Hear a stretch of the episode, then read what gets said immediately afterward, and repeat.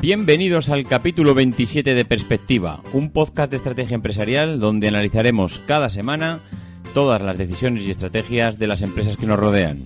Si eres de los que te gusta estar informado, no lo dudes, sube el volumen y acompáñame.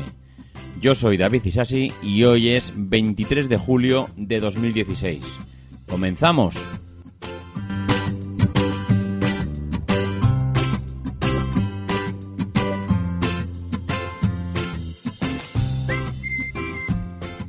Muy buenas, ¿qué tal? ¿Cómo va ese verano? ¿Todo en su sitio? ¿Estáis escuchándonos desde la playa? ¿Estáis escuchándonos ya en ese retiro vacacional? ¿O todavía estáis a tope en el trabajo? Que estamos ya en las últimas semanas de julio. Y como ya sabéis, esto, cuando ya empieza a acabarse, todo se acaba, se acaba el mundo, ¿no? Se acaba el mundo, hay que acabar todo como sea. Y vamos todo el mundo a tope antes de intentar cerrar el, cerrar el chiringuito y marcharnos a la playa y, tener unos días de vacaciones. Pero bueno, ya sabéis que aquí en perspectiva hasta el último día estaremos operativos. Eh, nos queda este episodio y otro, el de la semana que viene, que será el especial de Toyota. Y a partir de ahí, pues bajaremos la persiana, nos veremos en septiembre y, yo creo que nos hemos ganado este año el merecido descanso. Y con lo, que con lo que respecta al podcast, pues bueno, ya veis el título de, de esta semana. Volvemos a la hostelería, volvemos al, a lo que son empresas de alimentación, aunque en este, en este sentido tampoco es que 100 montaditos sea una empresa de alimentación al uso, simplemente, pues bueno, utiliza este producto pues para generar negocio, ¿no? Lo que sí que es peculiar es eh, ese tipo de empresas la fama que tienen de éxito y, muchas veces las sorpresas que nos llevamos cuando empezamos a rascar un poco en, la superficie y vemos que realmente detrás hay un auténtico mundo de estrategias y que muchas veces no acaban con un final feliz. Pero bueno, no. Lo veremos más adelante. Vamos a entrar con las píldoras de la semana y comenzamos. La primera píldora de la semana viene, como no podía ser de otra manera, pues de la mano de, Nintendo. Hacemos eh, nuevamente seguimiento de lo que está siendo el lanzamiento de, no tanto de la aplicación en sí, sino de, cómo está respondiendo el mercado, cómo está actuando Nintendo y, ver un poco cuáles están siendo la reacción de, pues, un poco de la gente, de la competencia, del resto de empresas, porque la semana pasada pues ya estuvimos viendo que Nintendo estaba subiendo en bolsa Dejamos el sábado de la semana pasada pues a Nintendo en los 27.780 yenes. Esta semana ha alcanzado su máximo, eh, los 31.770 yenes, pero a día de hoy eh, vemos que ha comenzado la bajada. La bajada, que no está siendo una bajada bestial, simplemente ha hecho una pequeña bajada y luego se ha mantenido.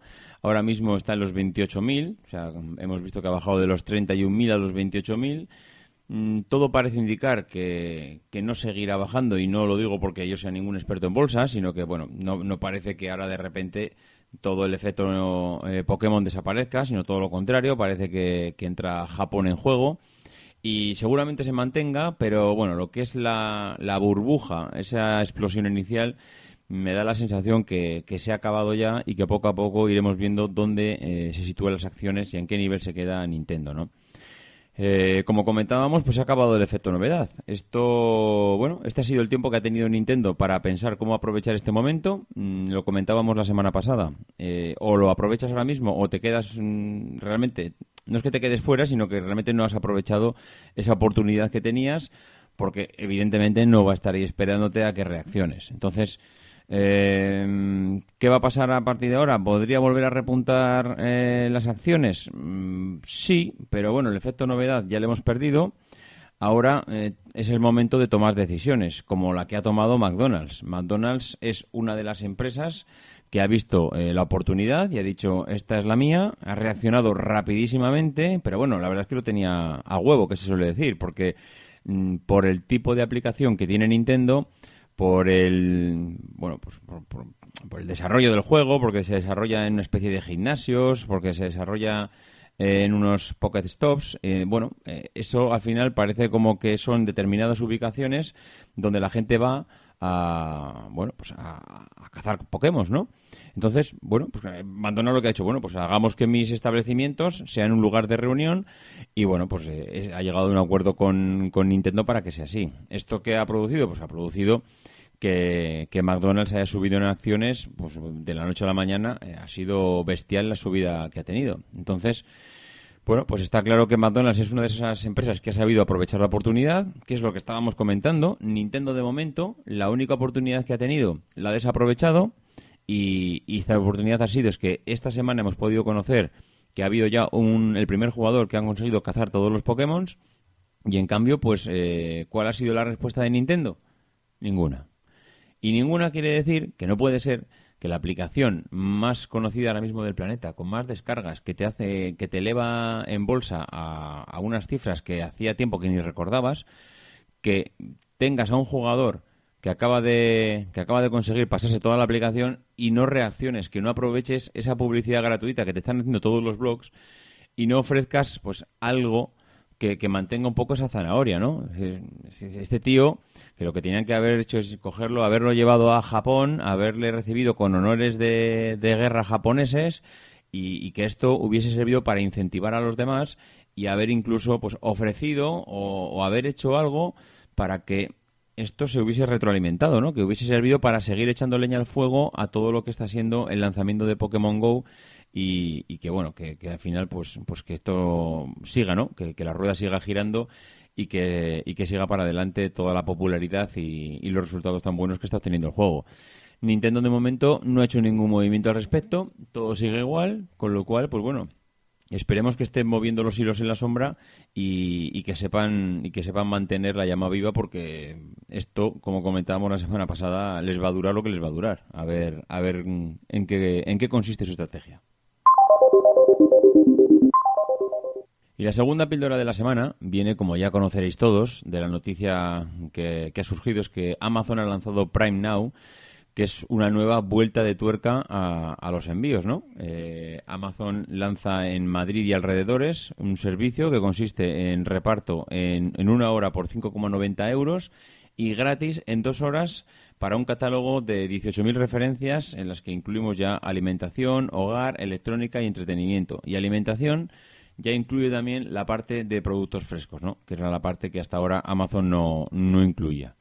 Bueno, pues eh, nuevamente y una semana más y ya yo creo que venimos hablando de esta de lo que es este tipo de, de decisiones que están tomando Amazon y, y, su competencia, pues yo diría que los últimos dos meses raro será el capítulo en el que no hemos hablado de la logística, de los envíos rápidos y de, de todas estas decisiones que están tomando Amazon y compañía, ¿no? Lo que sí que está claro es que se les puede reconocer una auténtica innovación continua porque, porque es que es un no parar. Continuamente estamos viendo mejoras en los servicios y aunque lo difícil es dar el salto la primera vez, una vez que ya lo has hecho y te agarras como, vamos, como un clavo ardiendo a este servicio de, de Amazon Prime, pues ya no lo puedes dejar, ya no lo puedes dejar porque una vez que lo has probado, ves el resultado, pues es cada vez más eh, el trasvase de productos que empiezas a comprar con este tipo de servicio y empiezas a dejar de comprar en el supermercado. Esto empieza a ser una especie de vasos comunicantes en el que te cuesta dar el salto la primera vez, pero a partir de ahí, pues esto es un, como comentaba antes, esto es un, no parar. Eh, al final es todo comodidad las empresas se están dando cuenta de ello, se están dando cuenta de que, bueno, cada vez tenemos menos tiempo y necesitamos el, que nos faciliten la labor de, esta compra. Y el siguiente paso, desde luego, será la llegada de Amazon Dash aquí a, Europa. De momento solo lo tenemos en Estados Unidos. Sabéis que este servicio de Amazon eh, consiste en colocar una especie de botoncito cerca de aquellos alimentos que, tenemos, mm, bueno, iba a decir de primera necesidad, de primera o de segunda o de tercera, pero que son alimentos básicos que nos da igual comprar la marca, como por ejemplo el azúcar, la sal. Eh, bueno, da igual, eh, una marca u otra. Vamos al supermercado y compras azúcar. No te paras tanto a mirar, a no ser que tengas una necesidad en concreta de cuál, cuál es la marca del azúcar. Bueno, pues ese servicio eh, todavía no lo tenemos aquí, pero está claro que Amazon va dando pasos, eh, pues iba, iba, a decir eh, pequeños, pero desde luego mm, no sé si la palabra pequeño es la que más adecua a, este caso, ¿no? Bueno, este servicio acabará llegando y, acabará completando el círculo de, las compras en Amazon, que hoy en día es el, bueno, iba a decir la tienda global mundial por referencia sin ninguna duda, ¿no? Eh, al final, mm, como comentaba antes, todo consiste en romper esa barrera psicológica de, la compra de, ciertos productos frescos y que era lo único que hasta ahora pues nos mantenía un poco reticentes a, comprar, ¿no? Porque a nadie le gusta comprar pescado porque primero el producto no puede esperar y hay que lo tienes que enviar y recibir ya, con lo cual eso bueno, ya está solventado, lo acaba de solucionar Amazon con un envío en una hora y son productos que, eh, en segundo lugar, nos gusta elegir a nosotros. No nos gusta que, que lo elijan por, por, nosotros porque tenemos la sensación de que no, lo van, no van a elegir el mejor. Todos creemos que cuando vamos a la carnicería, pues mm, vamos a comprar el mejor producto que hay en el expositor. Mm, siempre piensas que te llevas el mejor y que tu elección siempre es la óptima y por eso no quieres delegar en, en nadie esa, esa, ¿no? esa acción de compra. Bueno, esto lo que, lo que nos hará futuro es que venzamos esta barrera psicológica, que permitamos que los demás compren por nosotros. Nos, veremos seguramente que lo mismo que también nosotros nos hemos, nos hemos equivocado en algunas ocasiones a la hora de comprar, pues también Amazon en alguna ocasión nos enviará algún producto que no eh, que no es el mejor o que desde luego a nuestra a nuestra elección no hubiese sido el que nosotros hubiésemos elegido pero como comentaba antes, nosotros también nos equivocamos cuando vamos a comprar y, muchas veces compras un producto cuando llegas a casa dices, pues no está tan bueno o no tiene la misma pinta que tenía allí o, me he equivocado, ¿no? Bueno, eh, lo que está claro es que a futuro vamos a ver dos cambios bastante, bastante bestiales, que van a ser que las empresas de distribución alimentaria se, se van a encontrar en la misma posición que tienen ahora mismo los bancos, eh, los bancos ya sabéis que están cerrando sucursales a diestro y siniestro. Mm, es ahora mismo una sangría económica la que están soportando porque la gente ha dejado de ir a, los bancos. Tienen un montón de costes en, personal y rara es la semana que no nos despertamos con, alguna noticia de que determinada entidad bancaria pues ha cerrado o está planteando cerrar no sé cuántas mil sucursales en un, en un plazo X. Esa será eh, la primera de las soluciones que tendrá el, mercado de la distribución, los Mercadona, Corte Inglés, eh, and Company, porque tendrán que, ver qué hacen con todo con toda la red logística y de distribución que tienen ahora mismo eh, por, toda España. No es no será fácil porque bueno es un, es una red bastante grande y al final deshacerse de todo esto eh, pues bueno, eso costará. Evidentemente esto no va a pasar en los próximos dos, tres años, esto no va a pasar, no lo tenemos a la vuelta de la esquina, pero supongo que estarán, estarán poco a poco estudiando cómo va evolucionando todo esto porque lo van a necesitar. Eh, en cuanto a la revolución logística que va a suponer, bueno, pues poco a poco estamos viendo que se están estableciendo los cimientos. Esto está todo por hacer, aunque nos parece que hoy en día todo se entrega a la velocidad del rayo, pero esto está ahora mismo únicamente naciendo. Mm, recordamos lo que hablamos en unos cuantos capítulos anteriores. Eh, ese túnel de vacío que se está eh, ahora mismo diseñando y que están en las mentes de algunos, que va a conectar Asia y Europa, los drones que seguramente nos acabarán entregando en la puerta de nuestra casa los productos que nosotros compramos en un tiempo seguramente inferior a una hora o quién sabe si seguramente el dron con los sistemas de geolocalización que tienen los móviles ni siquiera nos, lo dejará el producto en casa, sino que lo que hará seguramente en un futuro a medio plazo será buscarnos donde estemos y entregarnos el producto en la mano. Eso va a ser una revolución y, está, está ahora mismo desarrollándose. Yo creo que es mm, eh, cuestión de tiempo. No lo veremos eh, en breve, pero, pero lo acabaremos viendo. Y la tercera píldora de la semana viene de la mano de Bimbo.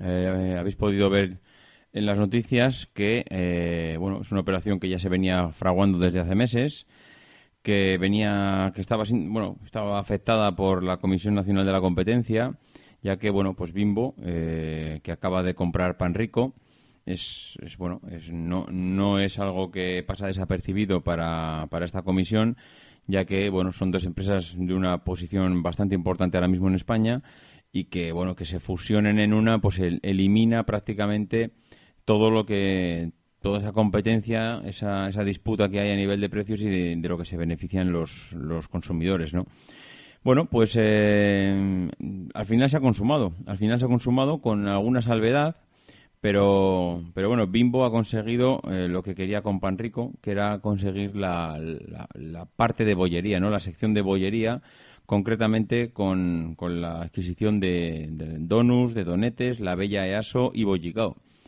que bueno, que mientras en la parte de pan de molde pues estaba muy bien ubicado y todos conocemos a Bimbo, eh, bueno, pues por su por el pan de molde precisamente, pues ahí eh, tenía una pata que le cojeaba un poco, que era toda esta parte de bollería y por eso precisamente eh, era su gran interés por, por adquirir pan rico. Bueno, ¿qué ha sucedido finalmente para que la Comisión Nacional de la Competencia les haya permitido seguir adelante con la compra?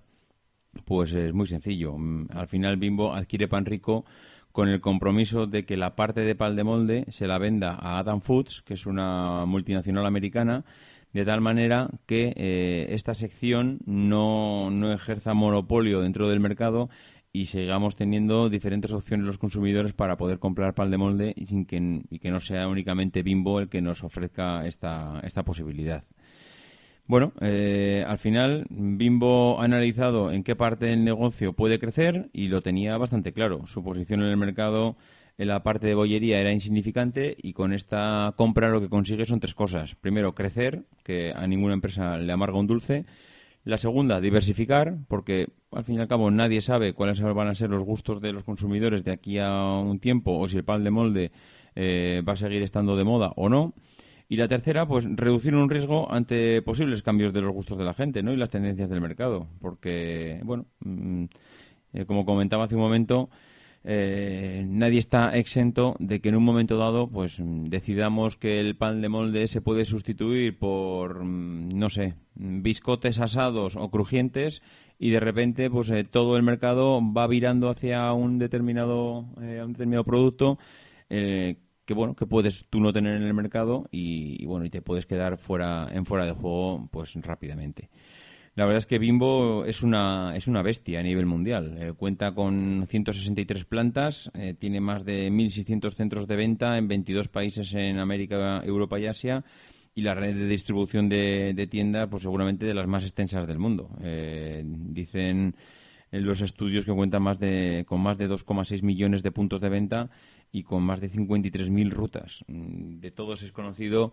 que, los, que las rutas logísticas de los camiones de Bimbo eh, han sido estudiadas al más absoluto milímetro y han aprovechado todas estas rutas para repartir no solo lo que lleva Bimbo ahí, sino para aprovechar para, para hacer otro tipo de repartos con productos, con helados, con golosinas, por, porque al final se ven beneficiados ambas empresas. Eh, seguramente le dedicaremos un día un día especial a, Bimbo porque es, una de estas multinacionales de las que conviven con nosotros en el día a día y, nos parecen de andar por casa y, para nada es una empresa pequeña y, tiene su historia. Y sin más demora, pues nos metemos ya con la empresa de la semana. Como hemos comentado antes y como habéis visto en el título, se trata de, de 100 montaditos que es un, negocio que en los últimos años, este, al contrario que, otras empresas que hemos estado tratando aquí en el podcast, no es una, no es una empresa histórica, no es una empresa que tenga 100 años de, a, sus espaldas pues para poder analizar toda su historia. Veremos ahora parte de la historia de 100 montaditos, pero es una empresa de, del siglo XXI. Es una empresa que, que ha nacido hace cuatro días, como quien dice, que ha crecido de manera fulgurante en todas las grandes ciudades. pues digamos que tenemos un, establecimiento de este tipo para poder degustar su producto. Y, bueno, es una de esas empresas en las que determinadas personas se han lanzado a la aventura, pues bien, pues porque estábamos en una época complicada y había que había que ganarse el pan y han pensado que bueno, que conocían el negocio, es un negocio de éxito y podían hacer dinero y salir adelante y en cambio, pues es, bueno, para otras no ha sido, no ha sido así, ¿no? Cien Montaditos pues, será una de las marcas más reconocidas en nuestro país hoy en día. Eh, los restaurantes se han convertido en parte pues, del paisaje urbano de las grandes ciudades y, seguramente también de los centros comerciales donde están muy implantados. Es complicado encontrar a alguien que no haya visitado alguna vez una de estas, bueno, unos de estos centros de restauración porque hoy en día es la principal cadena de restauración en España. Es muy humilde su origen, porque que muchas veces, bueno, que todos no, no conocen, pero, pero que desde luego es, bueno, eh, mundialmente conocida. Desde luego, por muchos países y en España es extremadamente conocida, ¿no? Eh, bueno, en el año 2000 y tras, y tras conocer desde dentro el mundo de la restauración, el, joven José María Fernández Capitán pone en marcha un, un, modesto negocio en un centro comercial de la playa de Islantilla, en Huelva. Y este negocio, que es el primer 100 montaditos, reunía pues una gran visión y olfato pues para, para los negocios, ¿no? que son las claves principales de, de este momento y de, cualquier negocio. Al final la piedra angular de la propuesta era el montadito, algo muy típico en el sur, que eh, lo único que hacen ellos es aportarle la novedad de una variedad eh, que, bueno, que hasta el momento no se había explotado, que es ofrecer al cliente 100 tipos diferentes de montaditos. Eh, el punto diferenciador, bueno, pues que el pan era un pan recién horneado y que además se hacía bajo pedido. La sencillez del producto hace que la operativa en ese momento sea súper rápida, que sea necesario poco personal y que la formación además del personal pues que no sea complicada. Al final si te lo están dando prácticamente hecho lo único que tienes que es meterlo meterlo al horno hacerlo y, servirlo no bueno pues en ese momento aunque ellos no lo sabían estaban plantando la semilla de lo, de una de las marcas españolas más relevantes de los últimos años. Eh, José María Fernández Capitán pues supo pues escuchar interpretar un poco la demanda del mercado lo que quería la gente y bueno, eh, añadido a esto, ofrece también pues una cerveza, porque claro, cuando la gente come, lo que suele pasar es que tenemos sed, y, y, cuando encima comemos productos muy salados todavía tenemos más sed, con lo cual pues añade el complemento de la cerveza pues para marcar un poco el protagonismo, el protagonismo que, que, le estaba, que estaba ofreciendo al mercado y, cuál era su producto, ¿no? Bueno, eh, además del montadito eh, y posteriormente la cerveza, pues le añadió otras claves. Eh, elimina el servicio de mesa que encarecía costes de personal y ralentizaba todo el proceso. Utiliza el, monoprecio, imitando a, bueno, a, las, a muchos negocios que ya habían sido populares y habían triunfado con este modelo, como pueden ser las tiendas del todo a 100. Y, bueno, ahora no están tan de moda ya las tiendas del todo a 100, pero en la época donde los donde se empezó a fraguar los 100 montaditos, era una época donde todavía el todo a 100 tenía su implantación, ¿no? Y de hecho, 100 montaditos y todo a 100 tenían una similitud que, que no pasa desapercibida por el, por el gran público, ¿no?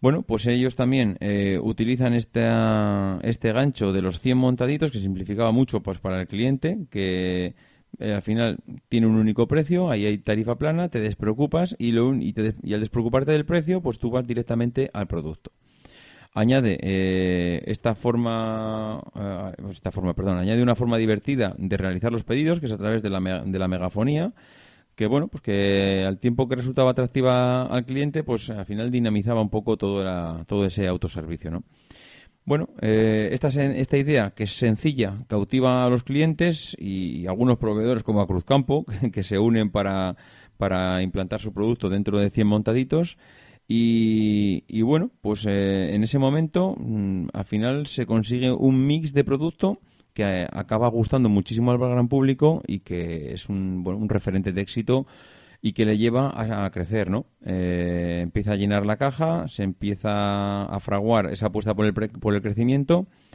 y ahí lo único que le faltan, pues, pues dos, dos pilares fundamentales, que es capacidad financiera y estructura. Entonces, bueno, eh, ¿qué es lo que le aconsejan a, a este hombre? Pues lo que, lo que le aconsejan es que empiece a franquiciar, ¿no? Que empiece a abrir, eh, tiendas con terceros y bueno, pues al final él opta por esta por esta decisión, ¿no? Abre otros 100 montaditos en Mérida y sigue en Badajoz para continuar por, por la parte del sur de España y siempre o, o, casi siempre bajo el techo de un centro comercial que le garantiza pues público y, gente siempre alrededor del negocio, ¿no? En el 2003 llega el primer salto importante porque aterriza en Madrid, donde se plantea, bueno, establecer ya toda su empresa como centro de, operaciones para, para, pilotar todo este ascenso más adelante y a futuro. Y ya, pues en el 2006 empiezan a pisar el acelerador, se inauguran 10 establecimientos eh, al año, eh, pues bueno, como algo habitual. Y, ya en el 2010 arranca bueno, una segunda marca como franquicia y empieza a meter ya una velocidad de crucero bastante bestial para intentar conquistar eh, Europa y Estados Unidos. ¿Qué pasa? Pues que, bueno, al final Es una época de crisis, la crisis llega en su momento más duro, la gente empieza a mirar mucho la parte de eh, bueno la parte económica la gente se empieza a quedar sin trabajo y bueno y cuando te quedas sin trabajo y ves una empresa de éxito que está triunfando pues al final pues tú decides emprender. Decides tomar esa decisión que antes no te lo planteabas y que ah, en, bueno y que en este momento dado ahora pues piensas que, que puede triunfar. La gente empieza a pedir franquicias y, entonces es donde empieza un poco la mayor expansión de, de este negocio, pues porque, bueno, al final eh, piensa todo el mundo que, va a triunfar, pues porque está viendo, está viendo el restaurante siempre a tope, ¿no? Lo está viendo a reventar, con lo cual es un sinónimo de que aquello funciona, de que, de que no hay riesgo en la, en la operación y de abrir una franquicia, ¿no? Entonces, 100 montaditos empieza a basar su modelo de crecimiento en franquicias la estructura ya la tienen construida y con inversiones y, bueno y, desembolso pues empiezan a empiezan a montar toda esta estructura de franquicias que, conocemos por toda España. El grupo empieza a cobrar un 7% de comisión sobre ventas por bueno por, por la franquicia y además eh, cobra un canon de entrada que bueno que empieza que suele variar entre los 30.000 y los 40.000 euros. Pero claro, a todo esto tienes que añadir la inversión inicial para poner a punto local, establecerte en un sitio, el alquiler, etcétera, etcétera, que suele rondar los 150.000 euros. Con lo cual, si empiezas a sumar los 150.000 euros de, inversión inicial por el local, más el canon de entrada que te cobra 100 montaditos, que anda entre los 30 a 40.000, pues te, te plantas prácticamente los 200.000 euros de inversión inicial que bueno, pues no es una cifra que todo que tengamos todos al alcance de la mano, con lo cual necesitas una financiación y hay que empezar a plantearse un poco cómo vas a rentabilizar esa inversión que estás haciendo ahora mismo. De hecho, 100 montaditos, eh, ellos te dicen, son conscientes que la inversión al final es una inversión alta, pero bueno, que, si no fuera sostenible no tendrían el número de, aperturas y el número de tiendas y de restaurantes que tienen, con lo cual acaban convenciendo a la gente que, esa inversión la acaban haciendo y que acaben pidiendo los créditos para, para conseguir abrir los negocios porque los números salen, ¿no? Bueno, eh, evidentemente hay gente que se echa para atrás ellos también eh, se dan cuenta de eso y, plantean también un formato un poco más económico. Vamos a intentar que en vez de irnos a los 200.000 euros de inversión inicial, nos vayamos a los 100.000 euros. Con lo cual, abren un poco el abanico de, gente que se plantea abrir, el, abrir la franquicia, con lo cual pues pasan de, a multiplicar por dos o por tres el número de restaurantes pues por toda la geografía. Esto, pues bueno, eh, para algunos emprendedores ha sido una maravilla abrir un 100 montaditos. Pero si empezamos a rascar un poco y bucear por la red, nos, nos encontramos con que no todos han corrido la misma suerte y ya hay varias personas que han tenido que, bajar la persiana porque la experiencia ha sido desastrosa y con una inversión tan fuerte inicial pues no han conseguido recuperar todo ese dinero que invirtieron. Eh, al final, el, mundo del negocio, el mundo de las franquicias, eh, perdón, no es un no es un negocio fácil. Parece muy sencillo montar una franquicia sobre algo que tiene éxito y parece que bueno, pues que todo está hecho ya, que lo único que tienes que hacer es levantar la persiana por la mañana, abrir la puerta y el dinero empieza a desfilar eh, hasta la caja, pero la realidad no es así. te beneficias de las sinergias que tiene el grupo, pero porque bueno, evidentemente hay muchas cosas que te vienen dadas, pero mm, también tiene sus pegas. Te beneficias de lo bueno y también tienes inconvenientes. Si toman una decisión o eh, se lanza una campaña, te ves obligado a acatar esa decisión y a lanzar esa campaña que te viene desde arriba. Y recordemos que todos los establecimientos no tienen la misma ubicación ni responden al mismo tipo de cliente y que te puede ser, ver arrastrado a un pozo sin salida, pero fácilmente además. Eh, el ejemplo, pues el ejemplo para 100 montaditos es que lanzan una promoción los lunes, eh, que es el día pues que hay menos, menos demanda de gente, la gente ya ha salido el fin de semana, los lunes ya no sales. Ellos evidentemente les interesa pues mantener una, bueno, una demanda equilibrada a lo largo de la semana y bueno, lanzan una promoción, 50 céntimos el montadito. ¿Esto qué supone? Pues que la demanda, evidentemente, la gente responde, porque, ostras, pues igual me sale a cuenta hacer una merienda cena allí, me tomo unos montaditos, llego a casa ya cenado y, una cosa menos. Y encima, por el precio que me van a cobrar, incluso hasta me sale más barato que cenar en casa. Bueno, ¿qué pasa? La demanda sube, la gente responde, te hinchas a vender, porque te hinchas a vender, el local sigue estando eh, a rebosar, pero claro, mm, empiezas a vender sin margen. Ojo, que, es un tema que tienes que estudiar muy bien.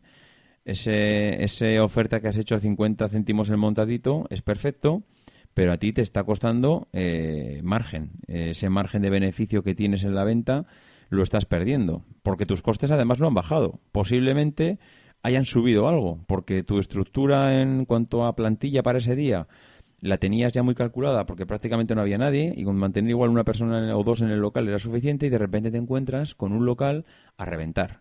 Eso te obliga a reforzar la estructura ese día, aumentan tus costes estructurales y de repente eh, con costes que aumentan, con beneficio que no, que no llega porque has, has bajado el margen para atraer a la gente y te encuentras con que ese lunes estás perdiendo dinero. Eh, al final es así de, es así de crudo. tienes el negocio a reventar, pero estás perdiendo dinero. El beneficio es mínimo y encima mm, estás bajando el beneficio, pero es que encima viene Restalia, que es la empresa matriz del grupo, y te dice, ah, bueno, esto está muy bien. ¿Cuánto has vendido hoy? Ah, pues he vendido tanto. Ah, ¿de eso te has vendido tanto? Venga, un 7%. Pónmelo aquí encima de la mano que me lo voy a echar al bolsillo. Y no le cuentes que, hombre, es que eh, el beneficio de hoy ha sido escaso, porque claro, como he bajado el, precio, hemos bajado el precio de los montaditos, pues al final yo he tenido que tener aquí abierto a tope eh, y, con gente que he tenido que meter hoy para reforzar. Restalia te mira con una cara y te dice, ¿qué me estás contando? ¿Pero qué me estás contando, compañero? Dame mi 7%. Al final, eh, eso lo que te acaba es arrastrando a, bueno, a un, a un problema, a un problema porque estás perdiendo pasta cada lunes que haces, cada lunes que abres. Al final ellos te dan la opción de cerrar el lunes, pero empiezas a perder un poco la esencia. Eh, un poco la gracia del 100 montaditos es que es bueno que lo encuentres siempre abierto, no un restaurante que te cierra los lunes o que te cierra los jueves. Bueno, eh, además a esto hay que añadirle que es posible que si estés en un centro comercial, pues mm, claro, ahí eh, depende el negocio, cómo lo tengas pactado incluso se pueden quedar con un tanto por ciento de tus beneficios, que no será la primera vez que pasa. Eh, bueno, al final te ves ahogado, ¿no? Eh, de hecho, muchos establecimientos de 100 montaditos tuvieron que dejar de abrir los lunes porque, porque perdían dinero. Y luego hay otro problema. Normalmente hay gente que invierte, pero esa gente que invierte, a algunos no les gusta estar en la barra. Lo que quieren es tener un negocio y gestionar el negocio, pero no estar allí 24 horas. Entonces, claro, si tú no estás en la barra dirigiendo el día a día, tienes que poner un encargado en el bar eh, y eso cuesta pasta, eso cuesta dinero. Normalmente estos negocios están tan ajustados a nivel de costes que no dan para esto. Con lo cual te ves en que mm, tienes que invertir o, bueno o poner allí en el negocio una determinada estructura que tú no vas a estar en el negocio, con lo cual estás obligado a mantener y eso al final te acaba llevando a, a la ruina más absoluta porque es imposible mm, mantener esa estructura con unos costes mm, y con unos beneficios tan reducidos basados en una rotación continua del producto. Bueno, eh, después de todo esto, ¿podemos decir que un montaditos es un 100 montaditos es una mala idea? Pues no, simplemente que lo que a simple vista puede parecer un negocio de éxito porque está siempre abarrotado, pues eh, muchas veces igual no es sinónimo de éxito, porque es posible que no lo sea. Hay que analizar un montón de variables, como, como la situación de, la tienda, la marca que estás implantando, los gustos de las personas del entorno, qué horarios tienen, etcétera, etcétera, etcétera, ¿no? Eh, hoy en día ya no hay duros a cuatro pesetas, la competencia es realmente mm, descomunal, todo el mundo al final eh, sabe, sabe montar un negocio, intenta ganar dinero y hay que estudiar muchísimo todo antes de lanzarse a la aventura porque la misma fórmula muchas veces no sirve para todos. Eh, a nivel económico, desde luego, la empresa no se puede decir que les haya ido mal, lo que es el grupo Restalia. La aventura internacional sí que parece que tenían un plan de expansión realmente ambicioso. Se dieron cuenta a tiempo que el mercado americano era difícil y que iban a ir, pues, bueno, eh, posiblemente a acabar su propia tumba y que iban a acabar muriendo de éxito. ¿Qué hicieron? Se centraron primero en Europa y bueno, han empezado pues en Portugal, Italia, Bélgica y van más despacio pues porque al final también se han dado cuenta que bueno, eh, estas cosas se digieren mejor poco a poco y que si hay cualquier problema es mejor plegar velas de menos sitios y con inversiones más reducidas antes de, de arrepentirse de algo mayor, ¿no? Como decía antes, mm, desde luego a nivel, a nivel empresarial la, la empresa funciona. En 2009 estaban facturando 58 millones de euros. En 2013 eh, han llegado a facturar 175 millones de euros. Y si, ves, y si vemos la, la línea de crecimiento es una línea, eh, es una curva lineal, que una progresión bastante creciente y bastante homogénea, con lo cual, bueno, lo que es a nivel empresarial se puede decir que funciona pero ojo que no funciona en todos los sitios de la misma manera. Bueno, pues con esto cerraremos el capítulo de hoy de perspectiva. Mm, muchísimas gracias a las personas que habéis hecho las reseñas. Gracias a Fran Cervero, a Pozquero, a Celeste B1 y a Litten Sherman. Me ha gustado mucho tu reseña. Creo que la idea que me planteas es una idea bastante interesante. La dejaremos en barbecho una temporada y veremos qué sale qué sale de eso. Recordaros que la semana que viene eh, tendréis el episodio de Toyota. Intentaremos a ver si podemos conseguir sacarlo, eh, bueno, más que sacarlo, prepararlo el fin de semana, porque es un episodio bastante más especial, que más elaborado. Mm, hay que darle un poquito más de mimo que, que, al resto. Con lo cual, bueno, pues no os extrañéis tampoco si, si hay un par de días de retraso a la hora de la publicación.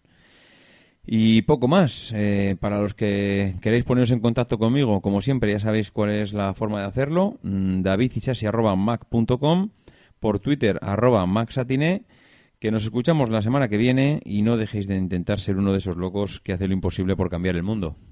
Because the people who are crazy enough to think they can change the world are the ones who.